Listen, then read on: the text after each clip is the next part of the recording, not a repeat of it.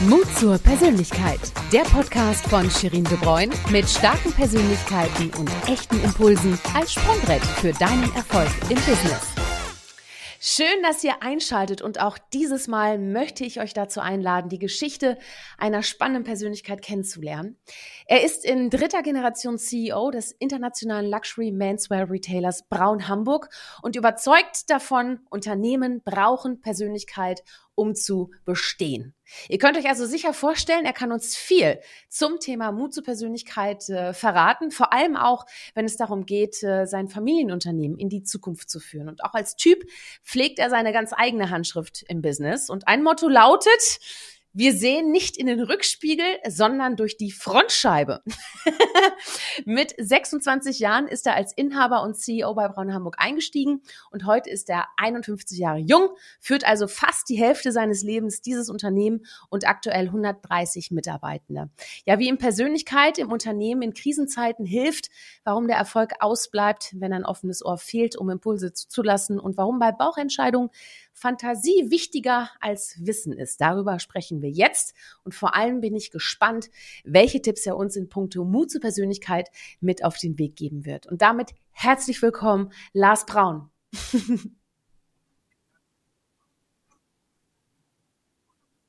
Yes!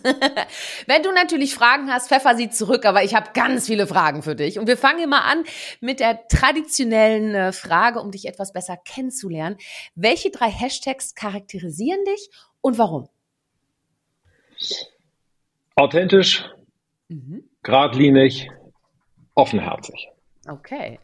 Ja, ich so. habe, mhm. also das Warum muss ja auch noch kommen. Ne? Ja. Äh, authentisch, weil ich äh, gelernt habe in meinem Leben, dass man sich selber darstellen muss und sich selber sein muss. Und äh, sich zu verkleiden, das liegt vielleicht auch daran, dass man Nordlicht ist. Das äh, liegt uns Nordlichtern ja nicht. Damit möchte ich natürlich nicht sagen, dass alle Südlichter nicht authentisch sind, aber äh, die Authentizität steht in dem, dass ich für die Sache, für die ich, die ich darstelle, auch einstehe ähm, und wenn ich äh, morgens vor dem weltberühmten Rasieren vom Spiegel stehe, will ich irgendwie in mich selbst oder dem Gegenüber sagen, ja, das bist du. Du hast dich nicht verkleidet, du hast dich nicht verstellt und die Menschen, die mit dir zu tun haben, wissen, woran sie sind. Mit allen Stärken und mit allen Schwächen. Das ist ja völlig klar. Mhm. Gradlinig. Ich glaube, ähm, man kann nur eine Persönlichkeit sein und auch ein geachteter und geschätzter Mensch, in welcher Rolle auch immer, ob als Freund, ob als Familienvater, ob als Unternehmer, ob als Sportler, ähm, wenn man eine gerade und berechenbare äh, Linie hat, die für andere, da kommt man natürlich wieder ein bisschen zurück zur Authentizität, mhm. äh, nachvollziehbar ist und derjenige weiß, ähm, worauf er sich da einlässt was beim Sport, was passiert mit dem Ball, wenn ich ihm den gebe, ähm, wo steht er in der Mannschaftsansprache da? Und da ist sämtliche Formen des äh, sich Verstellens nach meinem Dafürhalten kein äh, guter Ratgeber. Mhm. Und offenherzig, ich glaube, es ist extrem wichtig, das könnte man sagen, in diesen Zeiten, aber das war schon immer wichtig, ähm, ein offenes Herz zu haben für Menschen, Freunde, Mitarbeiter, aber auch vielleicht Menschen, die einem nicht so gut gesonnen sind, aus welchen Gründen auch immer. Trotzdem äh, ist es mir immer eine große Freude, Menschen um mich herum zu haben. Offenherzig hat für mich auch ein bisschen was mit gesellschaftlich, gesellig zu tun mhm. und mich mit Menschen auszutauschen.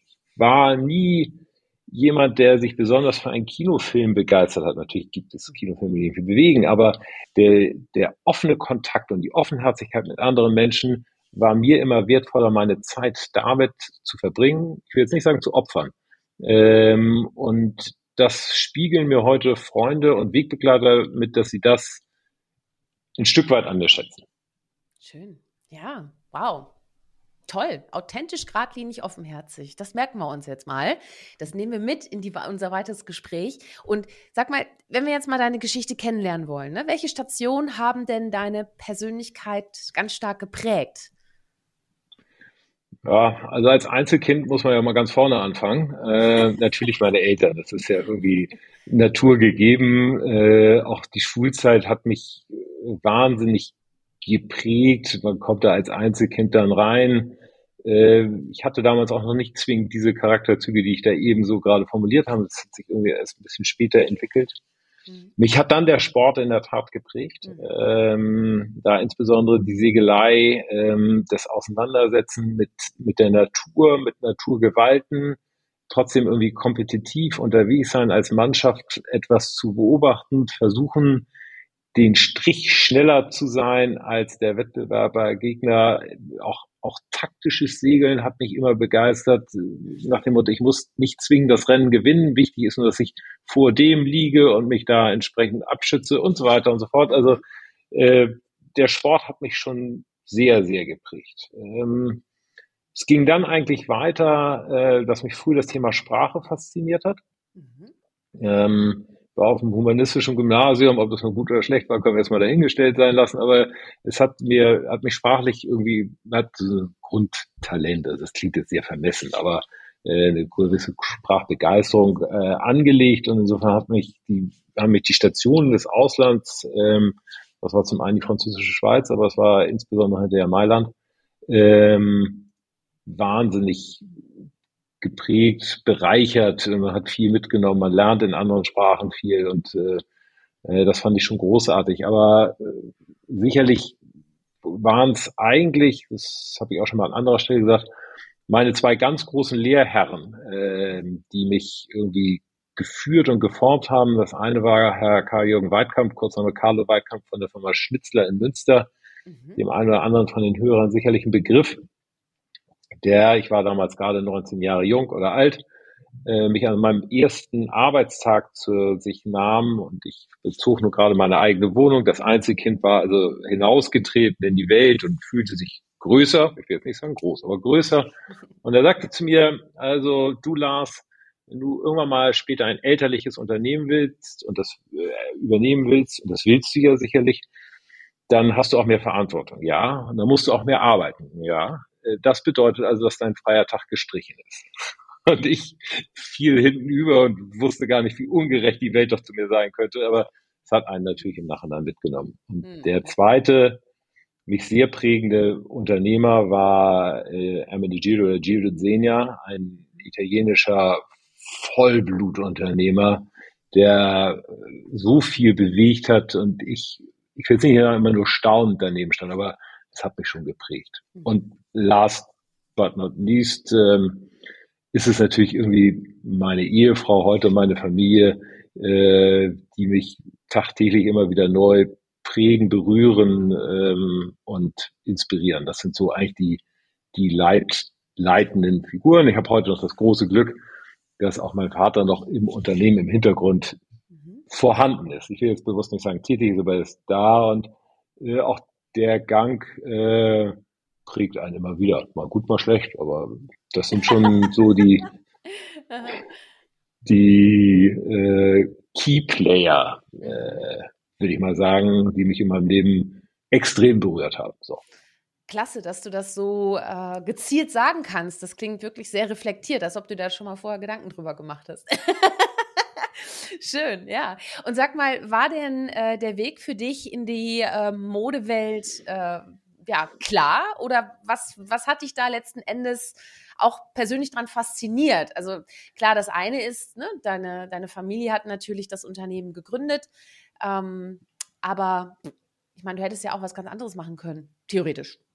Mit Widerstand wahrscheinlich, aber Ach, das weiß ich gar nicht so genau, ob ich da großen Widerstand bekommen hätte. Also äh, es war eine, gab eine ganz klare Ansage zu Hause, du kannst werden, was du willst. Ähm, an deinem 30. Geburtstag fällt der letzte äh, Scheck für die Ausbildung und du kriegst, egal was du werden möchtest, die für dich beste Ausbildung. Punkt. Damit bin ich sozusagen aus der Schule entlassen worden. Mhm. Ähm, natürlich ist ein Stück weit, wenn man Einzelkind, äh, die Gespräche der Unternehmereltern morgens, mittags, abends ist natürlich übertrieben, aber schon extrem viel am Abendbrotstisch mitbekommt, äh, ist das eine gewisse Prägung. Ähm, trotzdem fragt man sich natürlich in dem Moment, wo man sich für eine Berufswahl entscheidet, Augen auf bei der Berufswahl, was würdest du denn werden, wenn dein Vater etwas anderes machen würde als das, was er heute macht? Würdest du dann auch in die Textilien gehen? Ähm, das habe ich mit Sicherheit mit Nein beantwortet, hat aber keine richtige Paradeantwort darauf, was ich denn sonst werden würde. Also irgendwie hat mich die Medizin hat mich immer gereizt, äh, ohne Blut allerdings sehen zu müssen. So, das war immer ein Thema, was ich so ganz gut und ganz spannend fand. Mhm. Ich fand auch das Thema äh, des Ingenieurs finde ich auch bis heute noch noch faszinierend, aber ich glaube, es hätte mich in die Medizin verschlagen. Mhm. Äh, so, nun ist es, äh, sind wir Hosendoktor geworden. Hosendoktor. ähm, was mich am Ende wirklich überzeugt hat, ist die unfassbar schöne Sache, mit Menschen zu tun zu haben, etwas bewegen zu können, gestalterisch tätig zu sein und dann in unserem Segment der Branche ja auch noch den, das große Vergnügen zu haben, wirklich in den größten Luxus reingreifen zu können und einkaufen zu können und auch verkaufen zu können, den es überhaupt gibt. Und das ist äh, schon eine ganz besondere Bereicherung so. Schön. Sag mal, ist dir der, ist denn der Einstieg, du warst ja 26, ist der dir leicht gefallen? Das ist ja auch schon durchaus noch ein junges Alter. Nein, der ist, ganz am Anfang ist mir nicht leicht gefallen. Ich wäre damals wunschgemäß noch äh, etwas, so war eigentlich mein Masterfahrplan, äh, länger in Italien geblieben und äh, habe mich dann aber mit meinem, oder Gilles Senja wollte mich nach Asien schicken mhm. und sagte dann zu mir, aber da musst du dich für drei Jahre verpflichten. Aus seiner Sicht total nachvollziehbar. Mhm. Ähm, ich habe aber gesagt, dass drei Jahre kann und will und möchte ich mich nicht verpflichten. Das ist, äh, ich will perspektivisch nach Hamburg und vielleicht nicht heute, aber vielleicht morgen oder übermorgen. Insofern erspare mir das bitte. Ähm, ich mache gerne den Job weiter, mache auch gerne weitere Sachen. Mehr Verantwortlichkeit übernehme ich oder mehr Verantwortung übernehme ich gerne im Unternehmen, aber ich bin nicht bereit, mich drei Jahre zu verpflichten. Und ähm, so wie ich ihn eben schon beschrieben habe, so charakterstark, hat er dann mir relativ klar zu verstehen gegeben, dass er, dass das nicht sein eigen ist. Und äh, wenn man ihm widerspricht, dann ist man eigentlich schnell unten durch. Also erachten wir schätzen halt uns heute wahnsinnig gegenseitig, aber das, das war irgendwie nicht sein Masterfahrplan. Mhm. Ähm, und dann sagt, äh, spürte ich das irgendwie und dann habe ich gesagt, okay, dann gehen wir anderer Wege. Und dann war ich noch am überlegen, ob ich noch woanders hingehe. Hatte dann aber überlegt, ja, das würde mir jetzt auch vielleicht langsam Spaß machen. Und äh, es entstand damals hier in der Firma in Hamburg auch so eine kleinere Lücke. Und dann habe ich mich ohne meinen Vater vor unsere damals verantwortlichen Mitarbeiter gesetzt. Und ich habe gesagt, Sie haben eine gute und eine schlechte Nachricht für Sie. Die schlechte Nachricht ist, eines Ferntages komme ich so oder so. Die gute Nachricht ist, ich könnte heute schon kommen, aber die weitere gute Nachricht ist, ich muss nicht kommen, weil ich irgendwie einen Almosen brauche, sondern ich kann hier, hier kommen, weil wir was gestalten können. So. Und damals hat man dann so ein kleines Arbeitsfeld für mich gemeinsam entwickelt. Mhm. Und ähm, daraus ist dann eben schnell mehr geworden. So. Äh, insofern 26 Jahre jung, ja. Ähm, das große Glück habend in Hamburg wohnen zu können, was ich persönlich finde, ist immer noch eine wunderschöne Stadt ist. Ähm, fällt es einem auch nicht so schwer, hier, hier zurückzukommen, mhm. zurückzugehen. So. Mhm. Ja, ja. Irgendwann, wenn der Würfel gefallen ist, ist er sowieso gefallen und dann nützt es auch nichts. Was wäre denn gewesen, wenn? Das stimmt, da hast du recht. Ja, das stimmt. Ist spannend, wie du das äh, erzählst, weil ich hatte gerade im Podcast die Christina Drusio und die ist äh, mhm. mit ihrem Bruder gemeinsam mit Alexander Drusio auch in der Geschäftsleitung von Dr. Med Christine Schrammeck Kosmetik. Ähm, und äh, sie war Anfang 30, wo sie auch äh, das Familienunternehmen übernommen hat. Und äh, ihre Oma hatte das in 1954 gegründet.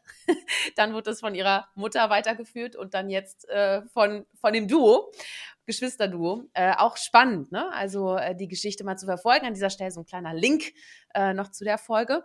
Aber zurück zu uns. Und zwar, mh, hm, ich hatte ja eingangs schon eine deiner Überzeugungen äh, geteilt, nämlich Unternehmen brauchen Persönlichkeit, um zu bestehen. Was meinst du denn damit? Ein Unternehmen muss ja Werte verkörpern. Ähm, und diese Werte müssen nachvollziehbar sein. Und sie müssen nachvollziehbar sein für die Kunden, für die Lieferanten und für die Mitarbeiter. Das ist ja am Ende des Tages der Dreiklang, äh, den wir bespielen müssen und den wir kraftvoll bespielen müssen. Und äh, wenn Sie als Persönlichkeit äh, regelmäßig schnell umfallen, ähm, hat man glaube ich, weder bei dem einen noch bei dem anderen noch bei dem dritten irgendwie ein, ein Standing. Ähm, und egal mit wem man in Verhandlungen tritt, äh, derjenige muss sich auch darauf verlassen können, dass das, was da vereinbart wurde, auch eingehalten wird. Ähm, mhm. Ein. Mitarbeiter muss sich darauf verlassen können, ein Vermieter muss sich darauf verlassen können, ein Lieferant muss sich darauf verlassen können. Ja. Ein Freund muss sich genauso darauf verlassen können. Und dafür halte ich es extrem wichtig, einzustehen für das, äh, was man vertritt mhm.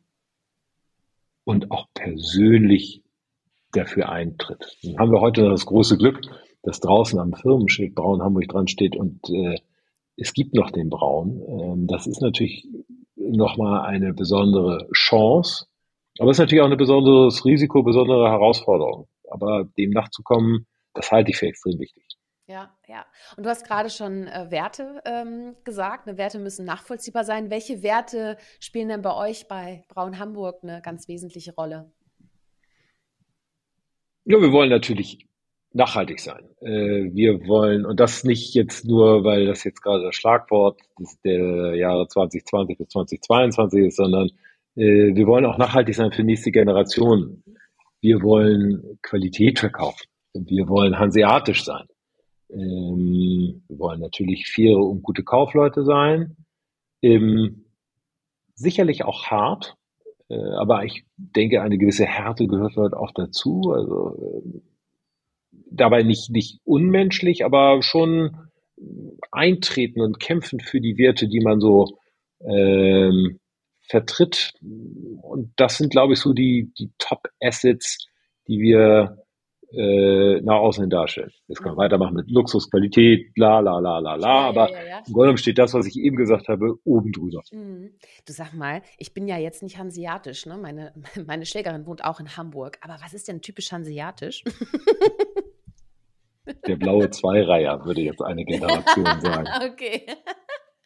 Ja, aber welche, welche Charaktereigenschaften charakterisieren denn äh, den, den typischen Hanseaten oder die typische Hanseatin? Ist das Zurückhaltend. Echt, ja? ja. Beobachtend. Mhm. Mhm. Nicht zwingend laut. Mhm. Mm. Man darf ein bestimmtes Vermögen haben, sollte es aber nicht zeigen. Mhm.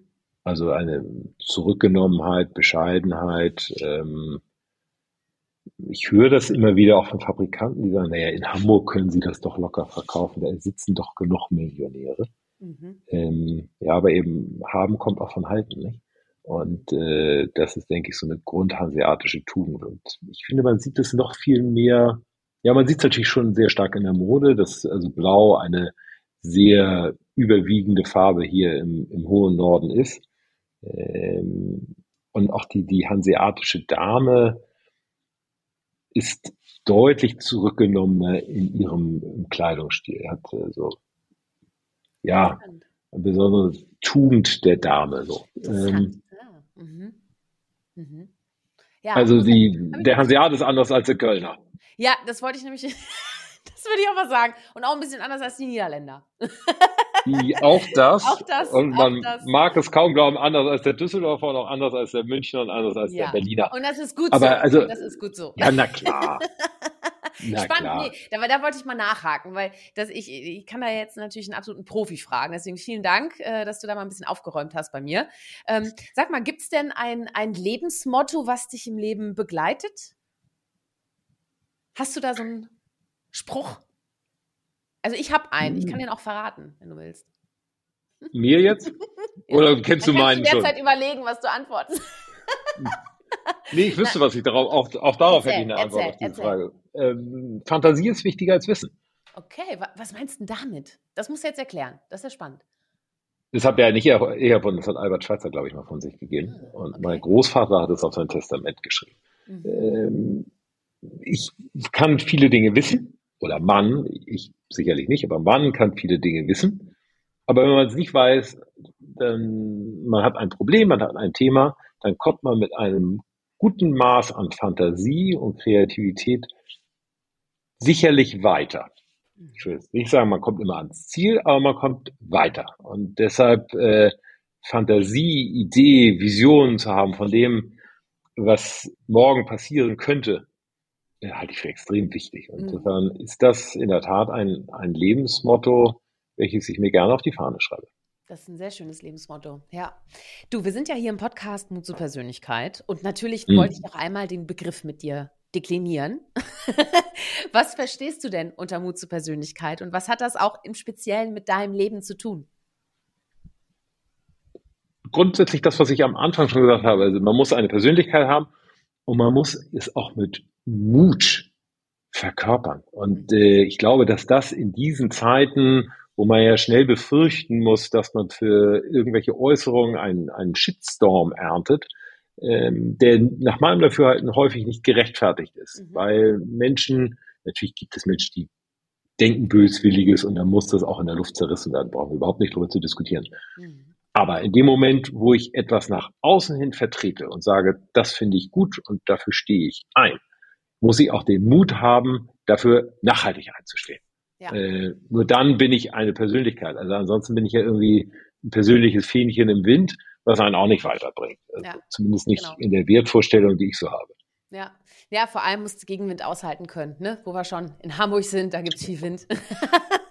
Oder als ja, Segler, von, von, der, von der Segelei musst du auch mal durchs raue Wasser durch. Und, ja. ähm, ja. musst ähm, auch deinem Gegenüber als Verantwortlicher für ein Schiff, muss man auch seinem, seinen Mitreisenden äh, das Gefühl geben, sie können dir vertrauen, weil du eine Persönlichkeit bist und weil du auch die Größe hast, Schwächen einzustehen. Also man kann ja auch sagen, nee, das traue ich mir nicht zu, ich laufe in den Hafen ein, um bei der Segelei zu bleiben. Das ist ja nicht schlimm. Wichtig ist ja nur, dass man Mensch und Material heil nach Hause bringt. Ja, ja, ja.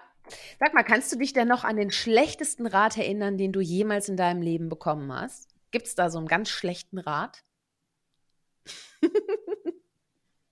Puh. Nee, hätte ich jetzt nicht so. Ich habe mal einen ganz schlechten. Äh, fang an zu rauchen, vielleicht. Fang an, fang an zu rauchen, sehr gut. habe ich umgesetzt, habe ich sofort gemacht, natürlich. Hast Hat du? super geklappt. Ja, ja. ja natürlich. Nee. Geraucht wie ein Scheunentor. Ja, ja, ich auch zehn Jahre, furchtbar. Gut, dass das. Äh, rauchst du immer noch? Nee, oder? Nein. Nee, nein, also nein, ich nein, auch nein, nicht. nein, nein. Ich auch nicht. Nein, nein, nein, nein. nein. Also Aber, auch egal in welchem Zustand, ich würde keine Zigarette mehr anfassen. Ja, sehr gut. Ähm, ist auch gut, egal in welchem Zustand. Ne? Ja, ja, ja, ja. Ähm, ich hatte ja gerade das Lebensmotto bei dir gefragt. Ich hatte ja da auch gesagt, ich verrate dir meins. Ich mache das mal ganz schnell. Ähm, aller Anfang ist machen ist äh, mein äh, Spruch. Ähm, Gibt es auch so einen kleinen Mini-Podcast zu. Aber aller Anfang ist nämlich nicht schwer, sondern machen, weil das Schwerste ist immer der erste Schritt. Und das, damit fängt die Veränderung an. Ne? Und äh, den schlechtesten Rat, den ich mal bekommen habe, das war noch in meiner Jugend. Und zwar, äh, das Leben ist kein Musikvideo, also benimm dich nicht so. Und ich muss sagen, Musik ist ein ganz wichtiger Faktor äh, bei mir. Und wenn ich äh, Musik höre oder wenn ich eine schwierige Situation habe, stelle ich mir manchmal Musik vor, die das Ganze untermalt, wie so ein Stummfilm, ne, der dann auf einmal Musik bekommt. Äh, und, äh, und dann ist das alles extrem entspannt äh, zu beobachten. und das, das coolt mich down, also muss sagen, also das äh, beruhigt mich. Deswegen, das war ein Tipp, der war nicht ganz so, äh, nicht so pralle. Aber gut, du sag mal, vor 25 Jahren oder vor 26 Jahren, als du äh, ja ins Unternehmen eingestiegen bist, ähm, welche Learnings hast du denn da bis heute so mitgenommen? Also aus welchen Fehlern hast du am meisten gelernt? Sagen wir es mal so. Das ist nämlich immer spannend, weißt du, wenn wir auch mal darüber sprechen, okay, ich habe da bestimmte Fehler gemacht, aber die waren auch gut, weil dann haben sie dazu geführt. Ähm, bist du Mensch, der auch dann mal Fehler macht und so? Klar, ich mache mehr Fehler als ein Hund Flöhe hat, das ist ja völlig klar. Darf ich das zitieren? Großartig. Ja. ja. Aber aus welchen größten so. Fehlern hast du denn, hast du denn gelernt? Also was äh, willst du uns vielleicht mitgeben? Wir haben ja auch viele Unternehmensnachfolgerinnen beispielsweise, die diesen Podcast hören. Also ich glaube, dass ich am Anfang äh, zu schnell zu viel verändern wollte und ich fand okay. bestimmte Dinge ältlich mhm. und ähm, ich hatte, Gott sei Dank, relativ schnell eingefangen worden, ähm, auf der anderen Seite hat man mich auch machen lassen. Das ist ja irgendwie so ein, nicht so ein bisschen dicht beieinander. Ähm, keine, doch auch revolutionäre Gedanken, was äh, Einkaufssortiment, äh, solche Themen betrifft. Und da hat es ähm, dafür hatte das Unternehmen damals noch nicht die Authentizität. Und ähm, das mussten wir uns erstmal ein Stück weit erarbeiten. Also die Firma hieß ja früher Herrenausstatter Braun und wir waren eben auch der richtige Herrenausstatter. Ähm, diesen Herrenausstatter wollte ich relativ zügig eigentlich den Nimbus zumindest schon mal loswerden. Von dem Herrenausstatter haben wir uns sehr später verabschiedet. Da denke ich, war ich ein bisschen sehr viel jugendliches Blut gehabt, würde ich mhm. mal dazu sagen, und wollte da ähm, schnell durchbrennen. Ich glaube, und das kann ich jedem einfach nur raten, erstmal das Unternehmen in seiner DNA wirklich verstehen und verstanden zu haben. Und zwar nicht von außen drauf guckend, sondern von innen dabei sein. Und äh, wenn man so etwas macht, noch mehr Mitarbeiter äh, auf die Reise gedanklich mitnehmen, äh, dass man äh, eine breitere Masse hat, mit der man mhm. vorankommt. Das ist natürlich in der Mode immer leichter zu sagen, okay, dann kaufen wir jetzt mal ein paar Kollektionen so und so. Das kann man sich aber auf Dauer eben nicht erlauben, wenn sie gar nicht funktionieren. Wir müssen natürlich immer ein bisschen edgy, wie das in Neudeutsch heißt, mhm. sein. So, also da habe ich sicherlich äh, Fehler gemacht, überhaupt gar keine Frage. Gut, aber du hast ja natürlich, also 26 Jahre ist schon mal eine, eine Zeit, sage ich mal, wo man ja auch bestimmte Erfahrungskurven äh, äh, surft. Ne? Und äh, du musst ja auch im Endeffekt als, als Kopf des Unternehmens den Spagat schaffen ne? zwischen Vergangenheit und Zukunft. Ähm, und äh, ihr habt ja zwei Geschäfte und ein Head Office ja in Hamburg ne? und habt ja auch einen Online-Shop. So, wie ist denn da dieser Change wahrgenommen worden, dass ihr eben nicht nur physisch ähm, Luxusware verkauft und Designer-Mode, äh, sondern eben auch online. Ähm, war das von vornherein ähm, akzeptiert oder bist du auch auf Gegenwind gestoßen? Erzähl mal, wie die Erfahrung so war. Also mit Wind kommt man damit nicht aus. Das war Sturm. okay. Oh. Äh, und das gibt es heute natürlich immer noch, weil es mhm. eine, eine andere Kultur ist, Ware zu verkaufen, Ware zu zeigen, ähm, Menschen klar zu machen, dass äh, wenn der Kunde in die Kabine geht, äh, nimmt er drei Hosen mit. Das ist ja statistisch, dass man so sagt, von drei Teilen wird eins gekauft. Mhm. Also habe ich auch eine Retourenquote von 66,666 Prozent aus der Kabine. Das empfinde ich natürlich nicht so, weil ich als Mitarbeiter direkt mit den Menschen zu tun habe und so weiter.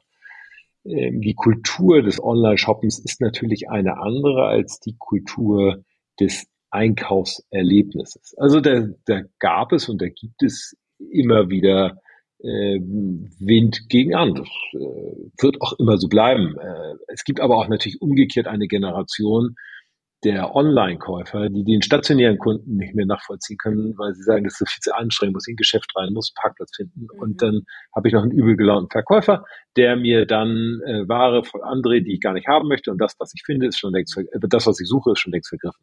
So, mhm. das kann man ja in beide Richtungen spielen. Und ähm, insofern gibt es da immer wieder Gegenwind. Ähm, die, wenn man sagen, das erste Jahr wurde so als aufregend empfunden. Damals gab es noch keinen, der im Herrenluxusbereich da versucht hat, Ware online zu verkaufen. Da waren wir einer, einer der ersten, will ich mal sagen. Wann war das? Viel Gel Vor zwölf Jahren, da müsste ich jetzt wow. rechnen, 2010. Mhm. Mhm.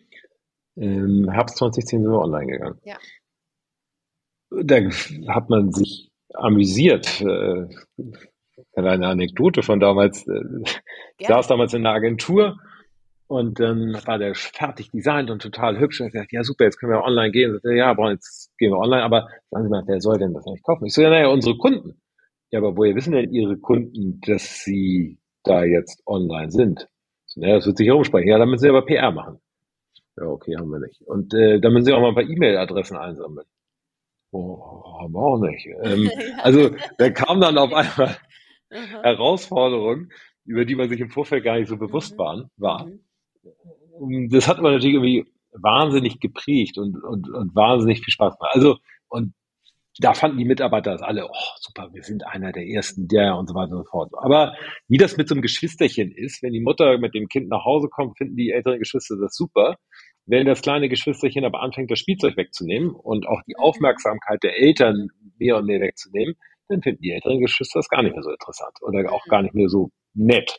Ja. Äh, und die, die Phase sind wir natürlich auch durch. Dann wurde online immer größer, immer größer, hat dem stationären Handel ein bisschen Ware weggenommen, wurde anders verkauft, kam mhm. dann auch mal wieder wieder zurück. Also das, äh, da gab es eben auch Wind, Sturm, was auch immer. Ja, aber was macht denn das, das physische Einkaufserlebnis so besonders, auch in Zukunft? Also, war, ne, weil wir sehen ja, ne, die, die Stadtinnenleben, Innenstädte sterben aus. Äh, man sieht einfach ganz, ganz viele äh, ja, Filialen sozusagen, äh, Riesenmarken, die man irgendwie überall, dann kann man auch äh, auf Ibiza gleich einkaufen oder in Mailand gleich einkaufen wie äh, in Paris, wie in Frankfurt, wie in Duisburg. Ne? Also, ne? also was, was führt uns in Zukunft gerne in die Läden oder auch in euren Laden? Für die anderen kann ich nicht sprechen, mhm. äh, leider. Äh, ich wünschte, es gäbe noch ein paar mehr, die mitstreiten würden auf dem Niveau, auf dem wir es betreiben, weil wir uns immer darum kümmern müssen, eine, einen guten Wettbewerb in der Stadt zu haben. Ähm, denn nur so kann der Kunde vergleichen und kann sehen, ah ja, das hat mir beim Braun besser gefallen als beim Wettbewerber Meier Müller Schulze. Als ich kam, gab es natürlich auf diesem Niveau noch drei Geschäfte in Hamburg, mit denen wir uns positiv gebeigt haben. Also es war eine super Zeit die gibt es leider nicht mehr. Ähm, ich wünsche, dass es sie noch geben würde, um attraktiv zu bleiben. Aber was den Kunden verlocken soll, ist ein, ein individuelles Einkaufserlebnis, was ich für bestimmte Produktgruppen online nicht abbilden kann und ich glaube auch nicht werde abbilden können. Das Gefühl, in einen toll geschnittenen Anzug einzusteigen, und dann nochmal, ah, darf ich nochmal den gleichen Stoff vom anderen Fabrikanten um die Schulter, um mich dann vom mhm. Spiegel zu sehen. Und dann eventuell auch nochmal einen Schneider, der dann die kleine Korrektur macht. Das wird nie ein Online-Shop abbilden können. Und mhm. wir müssen mehr denn je für ein Einkaufserlebnis in der Stadt brennen und das zeigen und inszenieren müssen, das so fehlerlos wie irgend möglich rüberbringen. Menschen machen immer Fehler, habe ich ja eben gesagt. Ich ja. bin der Erste, der dabei ist. Aber das ist die ganz große Aufgabe. Aber es gibt Produkte des täglichen Bedarfs. Mhm. Die werden halt online immer wieder abgebildet werden und äh, werden sich immer wieder verkaufen. Und das gilt auch für Großstädte. Dann gibt es natürlich Menschen, die leben in tollen Regionen Deutschlands, haben aber, um ein solches Einkaufserlebnis in Hamburg, Berlin, Frankfurt oder München noch zu haben, eben eine Anreise von 150 Kilometern ich kann das nachvollziehen, dass ich mich nicht für 150 Kilometer für eine normale Jacke äh, ins Auto setze, um dann eventuell mit einem Parkticket gemeinsam, äh, was ich gefangen habe, weil ich schlecht geparkt habe und einen falschen Mitarbeiter und so weiter, dann eventuell doch mit einer leeren Tragetasche nach Hause kommen. Also dieses Geschäft wird sich halt einfach online durchsetzen. So und äh, deshalb bin ich fest davon überzeugt, dass beide Kanäle nebeneinander eine Existenzberechtigung haben, wenn sie denn, aber das gilt für alles, was man macht, perfekt umgesetzt sind und dem ja. Menschen, der konsumiert, Spaß macht. Ja. Und dann ist er auch bereit, Geld auszugeben. Und im Luxusbereich, der wir am Ende des Tages eigentlich Kühlschränke am Polarkreis verkaufen, hat der Kunde aber trotzdem Lust, sich nochmal einen dritten Pullover dazu zu kaufen. Er sagt, das ist einfach schön. Ja, und ich glaube, es ist auch einfach schön, wenn man dann auf Mitarbeitende trifft, die man einfach sehr, sehr gerne mag. Ne? Also wenn man dann auch eben, ich glaube, da spielt der Faktor Persönlichkeit auch eine große Rolle. Ne? Wie wirkt der Verkäufer oder die Verkäuferin auf mich? Ne? Erkennt sie mich vielleicht auch, wenn ich das nächste Mal komme? Ne? Also das ist ja dann auch so eine glaube ich, ne, wenn man dann gerade auch in so einem Luxussegment ist, möchte man ja auch gesehen werden, ne? Also wertgeschätzt werden. Wie, wie schätzt du da diesen Faktor Persönlichkeit ein? Bei euch auch in den, in den Läden? Sind das auch Charaktere, die bei euch arbeiten? ja, sonst würden sie es mit mir auch nicht aushalten. Ja, sehr gut.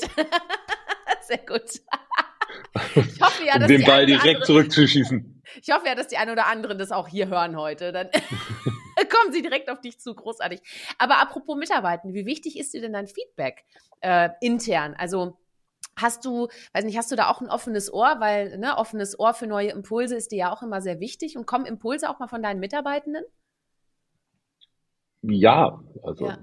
ich höre da auch mit großen Ohren zu. Mhm. Ähm, muss natürlich, das ist ja immer das Problem von einem Entscheider, wenn der eine sagt rechts und der andere sagt links. Musst du dich halt für eine Seite entscheiden. Muss ich entscheiden. Und einem laufe ich optisch hinterher ja. und dem anderen trete ich auf die Füße. Ja. Das ist aber leider nun mal so. Mhm. Äh, es sind ja häufig digitale Entscheidungen, die man treffen muss, null oder eins. Mhm. Ja, äh, ja, da gibt's keinen Einhalb. Äh, mhm. Aber ich freue mich über Feedback, ähm, was meine Außendarstellung, was äh, Autorität, Authentizität und was das alles betrifft. Mhm. Höre da auch gerne bei vielen zu. Äh, was ich nicht so gerne mag, ist, wenn mir Leute nach dem Mund reden. Das finde ich ziemlich. Nach dem Mund reden, sagst du? Ja. Ah, ja, okay. Ja. Was bringt dich denn so richtig auf die Palme, Lars? Gibt es da was? Unaufrichtigkeit mhm. äh, ist in einen Topf zu stecken mit Verlogenheit. Ah. Ja, das Schlimmste ist, wenn jemand einen kaputten Staubsauger in den Schrank stellt und sagt, ich weiß nicht, ich weiß nicht. Mhm. Ähm, absurd. Sollen Sie sagen, habe ich ihn kaputt gemacht, das ist ja nicht schlimm. Mhm. So. Ja. Mich ärgert Dämlichkeit ziemlich. Ähm, insbesondere von Menschen, von denen ich weiß, dass sie mehr können und es dann einfach aus Dämlichkeit, Faulheit anders machen sollen, es ihnen egal ist. Und das finde ich schon echt erschreckend. Ja. Ja. Und da bin ich auch relativ schnell auf äh, der Palme. Ich glaube, dann sagst du auch was, ne? Ich glaube, dann kannst du auch nicht von Zaum halten, ne? Ich glaub Nein. Ja, aber das, aber das äh, ist dein Naturell. Äh, ne? Dafür bist du ja auch geschätzt. Ne? Und sag mal, ich hatte ja eingangs erwähnt, ähm, dass, dass du auch sehr darauf achtest, dass die DNA des Unternehmens nicht sich verbiegt. Ne? So, jetzt ist natürlich die Zeitspanne, also der Bogen ist natürlich schon über so eine lange Zeit sehr gespannt. Ne? Also, ähm, und da ist jetzt für mich die Frage, ähm, Vergangenheit, Zukunft.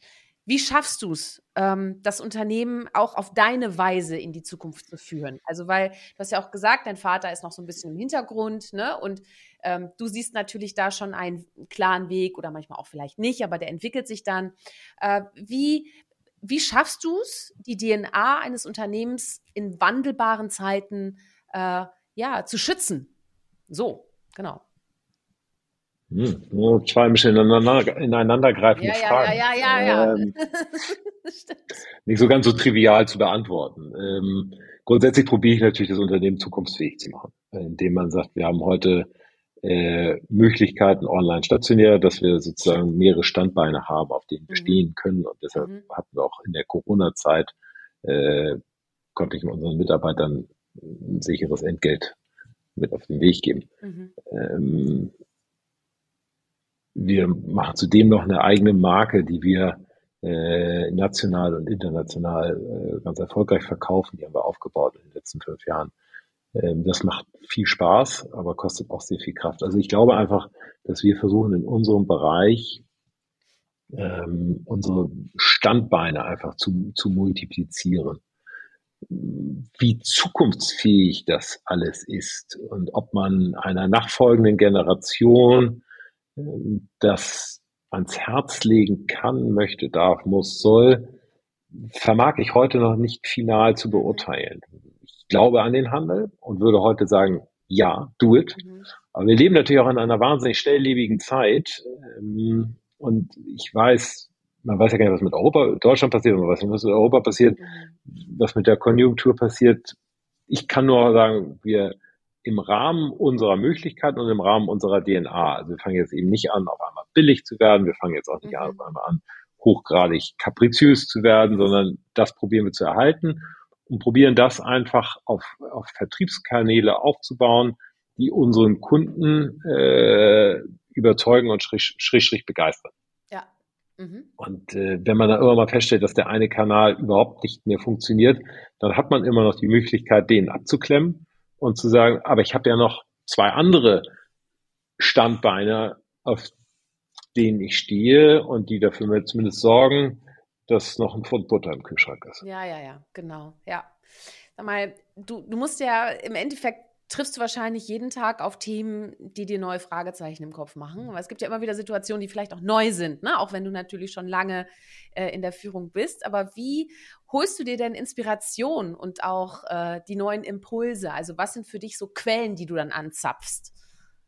Sind das wirklich die Mentoren rechts und links? Sind es deine Mitarbeitenden oder Bücher oder Vorträge? Ich weiß nicht, bist du dann auf Konferenzen?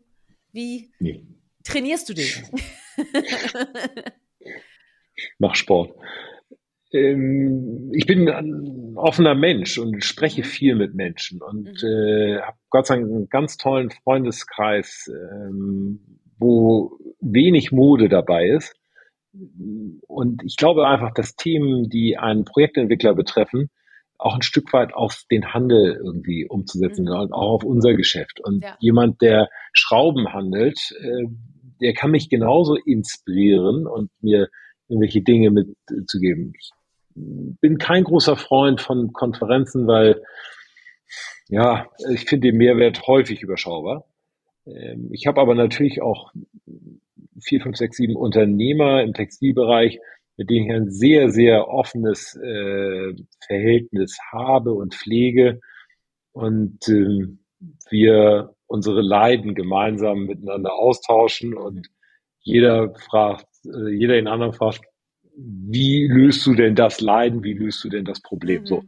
Ähm, und das ist mir eigentlich äh, Inspiration genug, kann ich jetzt nicht sagen. Ich hätte gerne mehr Zeit äh, und mehr Raum in meinem persönlichen Leben, einfach mal vor einem leeren Schreibtisch sitzt und dachte, jetzt denke ich mal nach. Das mhm. passiert leider zu selten, weil mhm. ja. Apropos Schreibtisch, wenn du dir einen anderen Schreibtisch mal einfach aussuchen könntest für eine Woche, an den du dich setzt und du könntest dann in dieser neuen Rolle etwas tun, was würdest du machen? Gibt es da einen Schreibtisch? oh, ich wäre, ja, mich würde reizen, Lufthansa-Vorstand würde mich sehr reizen. Uh, okay. Mhm. Mhm. Echt total ja cool. Also, du bist ja fit in Krisenkommunikation, ne? Genau. Mit Mut zur Persönlichkeit. Mit Mut zur Persönlichkeit ja, würde ich da ganz viel mhm. anders machen, aber das würde mich schon mal reizen. Ja, wa warum reizt ich das? Weil ich finde, dass die so wahnsinnig viel falsch machen. Also würde okay. ich versuchen, okay. äh, äh mich vielleicht fragen, muss man das vielleicht so falsch machen in meinen Augen? Oder vielleicht macht mhm. er das alles richtig, nur ich sehe es falsch. Mhm. Gibt ja auch, äh, eine, dass man eine andere Einflugschneise hat und sagt, ja, der, der arme Kerl, dem blieb ja gar nichts anderes übrig, weil die Gewerkschaft irgendwann ihn dazu mhm. gezwungen hat, die Aktionäre, kann ich nicht so genau sagen. Aber das würde mich schon mal sehr reizen, mhm. diesen Job mal für eine Woche zu machen. Mhm.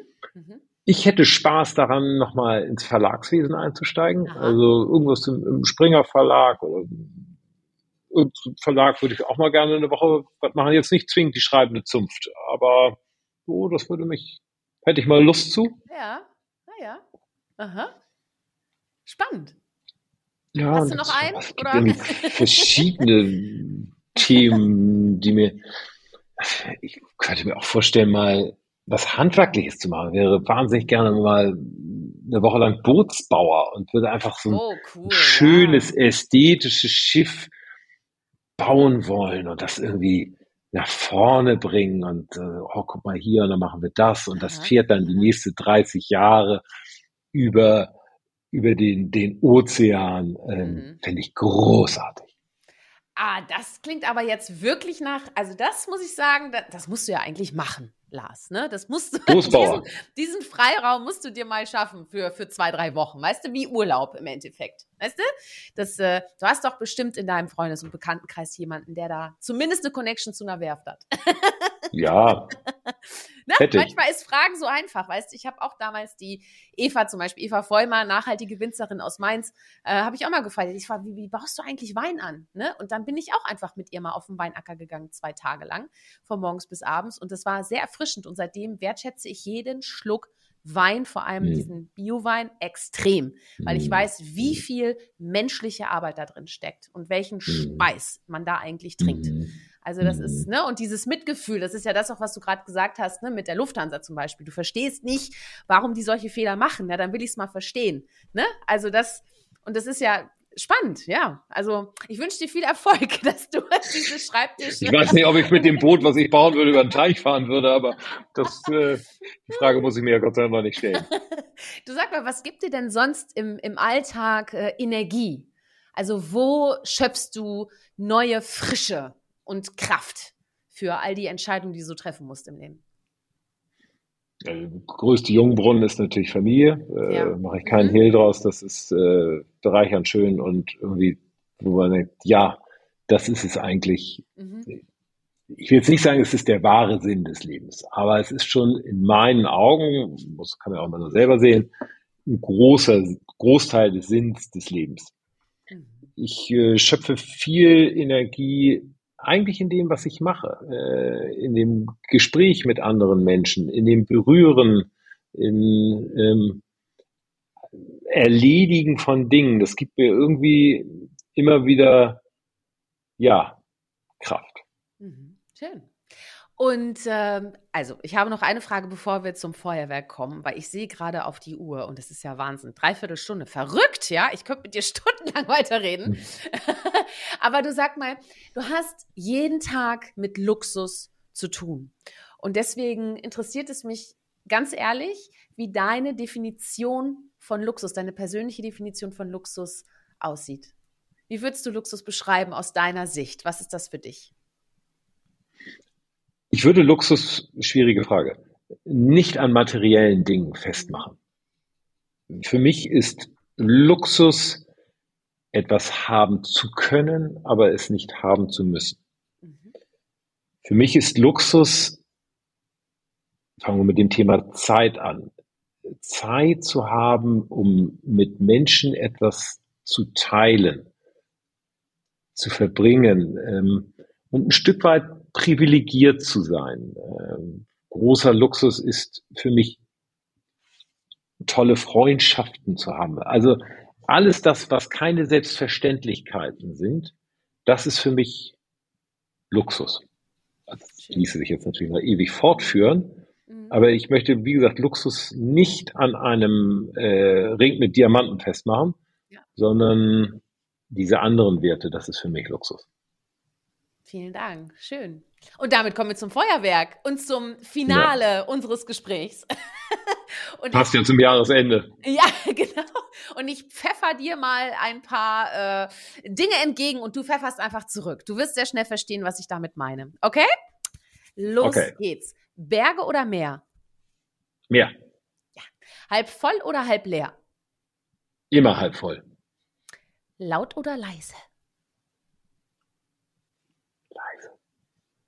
Luxushotel oder Seglerkoje? Seglerkoje. Ja, ja hast aber gerade gezögert, ne? Kurze, ich hatte überlegt, ich ob ich meinen Luxus, ob ich, ob ich einen Luxussegler nenne. sehr gut, sehr gut. So eine schöne Clipper oder so. Ne? Heißen die nicht so? Ich weiß nicht. Zum Beispiel. Ja, sowas. Gibt es. Mhm. Fantasie oder Wissen? Fantasie. Was ist denn dein Lieblingsort? Oder verrätst du mal einen deiner Lieblingsorte? Auf dem Schiff. Auf dem Schiff. Ah, schön. Hast du ein Lieblingsgericht? Stimmt, äh, ich habe noch einen zweiten. Auf dem Gipfel. Ja? Beim Skilaufen, wenn man, ich fahre sehr gerne Ski, den Gipfel dann oben angekommen ist und ja. es ist einem am Kopf warm und man kann eigentlich nicht mehr klar gucken, weil das da der Schweiß da reinläuft. Ein unfassbares Gefühl. Mhm, ja. Und dann nimmst du die Brille ab und dann kommt die Sonne ins Gesicht, ne? Und dann merkst du so die frische Brise und die klare Luft da oben, ne? Ja, ja. Ich, ja, und dann fängt man so ein bisschen an zu mhm. frieren, weil der Wind einen dann mhm. packt und weil man mhm. natürlich irgendwie geschwitzt großartig. hat. Fände ich großartig. Ich war auch eben bei See, äh, Meer oder Berge. Mhm. Ja. Wow. Ja, ist auch Würde ich jetzt sagen, hängt ein bisschen von der Jahreszeit ab, aber ja, also ja. das äh, wäre bei mir, sind beides bei mir keine schmerzhaften Orte. sehr schön, sehr schön. Lieblingsgericht, komme ich drauf zurück jetzt. Hast du eins? Nein. Oder eine Lieblingsküche oder Nationalität? Ist es vielleicht italienisch oder asiatisch, griechisch, niederländisch? Griechisch, griechisch ganz sicher nicht. Okay. Ähm, mhm. Ich mag die italienische Küche sehr gerne. Ich habe, finde aber gute deutsche Küche großartig. Mhm. Ähm, auch Jahreszeiten unabhängig. Ähm, ich hadere ein bisschen mit der französischen Küche. Mhm. Ich mag die asiatische Küche sehr gerne. Mhm. Ich muss ja mal wissen, was ich dir vorschlage, falls wir uns dann doch mal irgendwann, das würde mich sehr freuen, physisch treffen würden, weißt du? Da muss ich ja wissen, was du überhaupt nicht mehr weißt. Ich Grieche kommt schon mal nicht in Frage. sehr gut. Ein Aber in Köln wüsste ich, wo ich hingehen würde. Das ah. ist natürlich total gegen das, was ich gerade gesagt habe. okay. Äh, weiß auch gar nicht, ob es das noch gibt. Aber früher war Le Moissonnier Ja, äh, auf der Krefelder eines, Straße. eines der ganz, ganz, ganz besonderen Plätze. Mhm. Aber ich glaube, das letzte Mal, dass ich bei ihm war, ist äh, 20 Jahre her. Na, guck mal. Dann solltest du nicht noch mal 20 Jahre warten und dann gehen wir da mal hin. Sehr gut. Gibt's den noch? Gibt's den Den noch? gibt's noch, ja, ja. ja. Und ja. ihn auch noch? Das weiß ich gar nicht, ehrlich gesagt. Ist kaum vorstellbar, dass es ihn nicht mehr geben soll, eigentlich, ne? Hm. Ja. Ja, das stimmt. ja, stimmt, ja. Der aber müsste sag so mal, auf 60 sein, welchen- ja. Mhm. Ja, aber ich glaube, also ich, ich habe noch nichts, aber wir finden das heraus. Lars, wir finden das heraus. Und äh, was ist denn dein Lieblingsdrink, auf den ich dich mal einladen darf? Eigentlich liebe ich ein kaltes Bier. Finde ich Ein großartig. kaltes Und wenn es ein, Schön. und wenn's ein Drink, Drink sein soll, dann Gin Tonic. Aha, sehr gut. Ja, hör mal, das äh, klingt hervorragend und du hast das Feuerwerk geschafft. Ich weiß, äh, welcher Drink auf mich geht. und jetzt kommen wir zur letzten Frage. Und das ist auch die Frage und auch meine Grundmotivation, warum ich gesagt habe, ich möchte gerne mein Herzthema Mut zur Persönlichkeit untersuchen. Ich will verschiedene Meinungen erfahren und auch das Warum. Warum braucht es überhaupt die Welt? Ne? Möchte ich herausfinden. Ähm, also auch an dich natürlich die Frage, Lars, warum braucht unsere Welt Mut zur Persönlichkeit? Weil die Welt noch ein paar Stützen braucht, an denen sich Menschen orientieren und festhalten können. Und je mehr Stützen es gibt, desto besser ist es. Und nicht jede Stütze muss glauben, dass sie die Welt retten kann, sondern wir können nur gemeinschaftlich äh, als Stütze ähm, diese Welt weiterentwickeln und nach vorne tragen. Und je mehr Persönlichkeiten wir haben, desto, und davon gehe ich ganz fest aus, besser geht es am Ende des Tages uns allen, weil Persönlichkeit auch ein Stück weit hat, was mit Bereitschaft zu tun hat. Und wir müssen bereit sein, für Dinge einzustehen, Dinge zu machen und Dinge zu bewegen.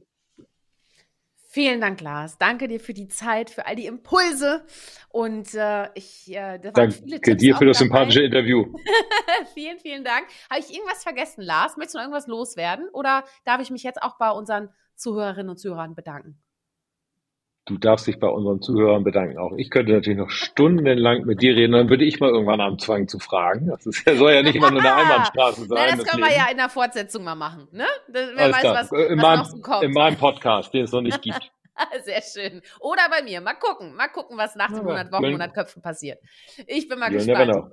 Yes. Also, nochmal an euch auch ganz herzlichen Dank fürs Zuhören. Ich hoffe, ihr habt auch viele Impulse mitgenommen und äh, ja, seid jetzt äh, ein Stück weit ermutigt, äh, an eurem eigenen Mut zur Persönlichkeit weiter rumzuwerkeln und euch äh, persönlich zu entfalten. Äh, Wenn es euch gefallen hat, äh, es gibt noch ein Archiv mit ganz tollen Persönlichkeiten, die auf euch warten und äh, teilt sehr gerne äh, Beiträge. Es gibt auch unter mutzupersönlichkeit.de zu jeder Folge Zitatauszüge, äh, alle Links nochmal im Überblick. Und wer es nicht wusste, es gibt auch ein YouTube-Video zu unserem Gespräch. Also einfach Mut zur Persönlichkeit in der Suchleiste eingeben und finden. also in diesem Sinne, seid mutig, zeigt Persönlichkeit, eure Shirin. Ciao.